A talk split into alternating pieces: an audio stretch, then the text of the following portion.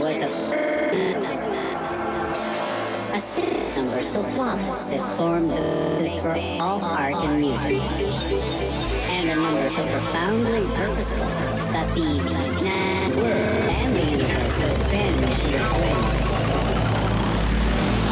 Universal law applied by nature.